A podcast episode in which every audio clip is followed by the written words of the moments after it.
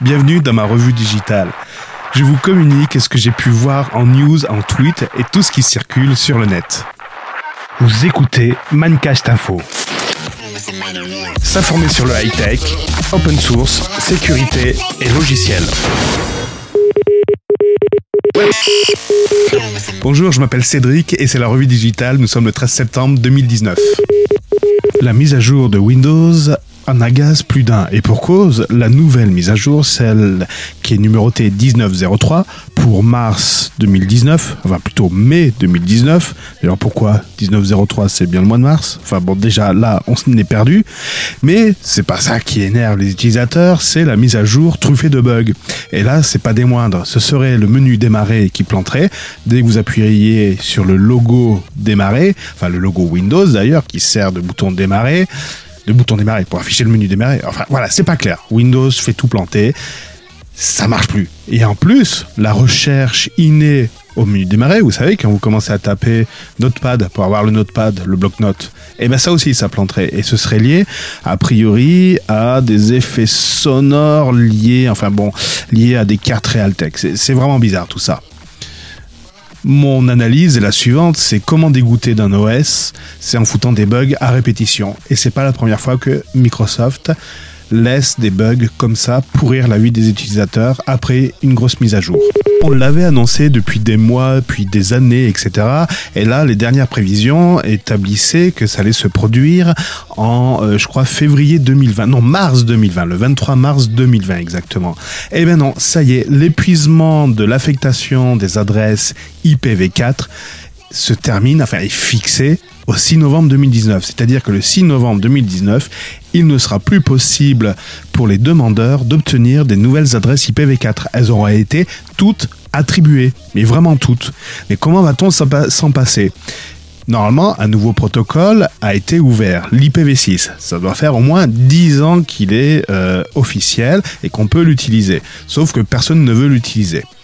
Mon analyse est la suivante. J'interviens énormément dans différentes entreprises.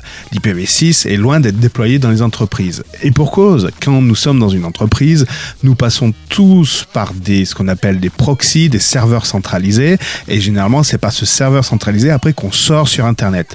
Donc toutes les machines à l'intérieur de ce réseau n'ont pas besoin d'avoir d'IPv4 public. Elles utilisent des adresses IPv4 privées. Donc il ne sert à rien de demander des adresses IP pour ce genre d'ordinateur. En fait, plusieurs machines peuvent partager une adresse IPv4 et ça va s'arrêter là.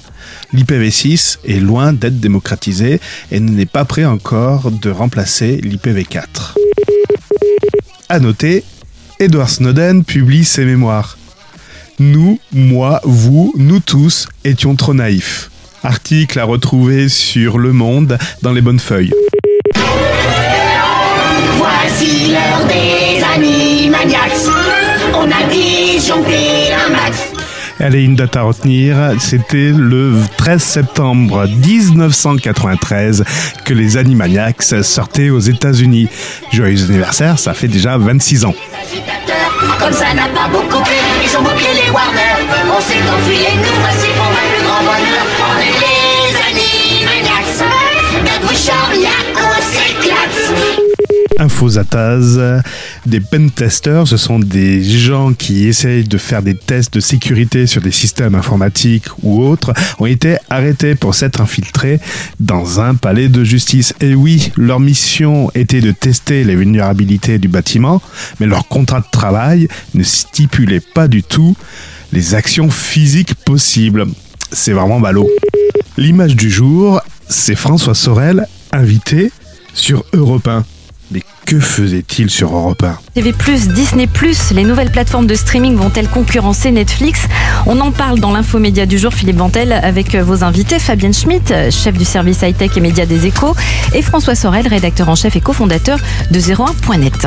Mais était-ce vraiment nécessaire d'inviter François Sorel pour parler de Disney+, et Netflix? Bon, ça, la question peut se poser extrait bah, Déjà, tous les films Disney, tous les, grands standards Disney, les grands dessins animés. On va pas s'abonner pour voir La Belle et le Clochard. Euh, bah, détrompez-vous, je pense qu'il y a beaucoup de monde qui vont euh, s'abonner pour regarder tout le, fond de catalogue Disney qui est monstrueux. Euh, il y a ça, il y a aussi tout l'univers Marvel. Marvel, c'est les Avengers. c'est Spider-Man. Même si Spider-Man, il y a des discussions en ce moment pour que les ça super-héros rejoigne, Marvel. ça rejoigne Sony Pictures. Euh, voilà, c'est tous les super-héros. C'est Deadpool. Euh, ça va être euh, bon, enfin voilà, tous tous les tous les grands super-héros que vous connaissez. C'est bien, il a fait sans fiche. Allez, c'était l'image du jour. Et après l'image du jour, on pourrait dire le tweet du jour. Et le tweet du jour, désolé, mais c'est David David qui s'est réjoui d'avoir précommandé son iPhone. Et oui, l'ouverture des précommandes iPhone, c'était aujourd'hui. Et voilà, ça y est, il l'aura a priori pour le 20, le 20 septembre évidemment. N'oublions pas que lorsqu'il achète un iPhone 11 Pro Max, oui, c'est la version qu'il a commandée, est inclus la rémunération pour copie privée de 14 euros. Donc c'est bon David, tu pourras faire plein de copies avec. Vous avez dit mot de passe sécurisé, et bien figurez-vous que ça y est, c'est dépassé. Quant underscore FR sur Twitter a trouvé la personne qui a eu le schéma de déblocage le plus complexe. C'est de Ogelegba, pardon, excusez-moi pour le nom, qui a été vu plus de 8 millions d'eux et on peut dire que si vous arrivez à retenir les 33 points de son schéma de déblocage, vous pourrez accéder à ces jolies photos de famille. À noter en sortie de presse aujourd'hui le 41e virus informatique disponible en presse euh, physique ou sur les meilleures applications de presse. Ils y dévoilent le secret de la police scientifique sur les téléphones mobiles, encore des nouvelles révélations sur le moteur de recherche Quant et les nomades digitaux, les abus, les fraudes fiscales, les prostitutions et l'égoïsme 2.0. Allez, bidouillage, c'est le virus informatique, c'est le 41e chez tous vos marchands de journaux au prix de 2 euros. Allez, et ma petite contribution là, je suis fier comme pas deux. Et oui, j'ai contribué au développement de PodCloud. Allez, c'est pas grand chose, mais c'est tellement peu que je suis content de l'annoncer. J'ai débugué un problème de redirection entre le HTTP vers le HTTPS. Concrètement, dans leur redirection, ils avaient indiqué que toutes les connexions HTTP étaient redirigées vers le HTTPS sur le port 443. Bah oui, c'est le port standard des connexions euh, SSL over HTTP.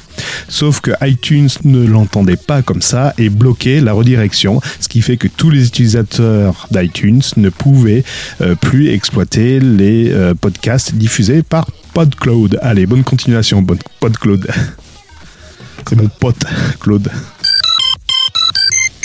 C'était Cédric pour vous servir et je vous dis à la prochaine. Bye bye.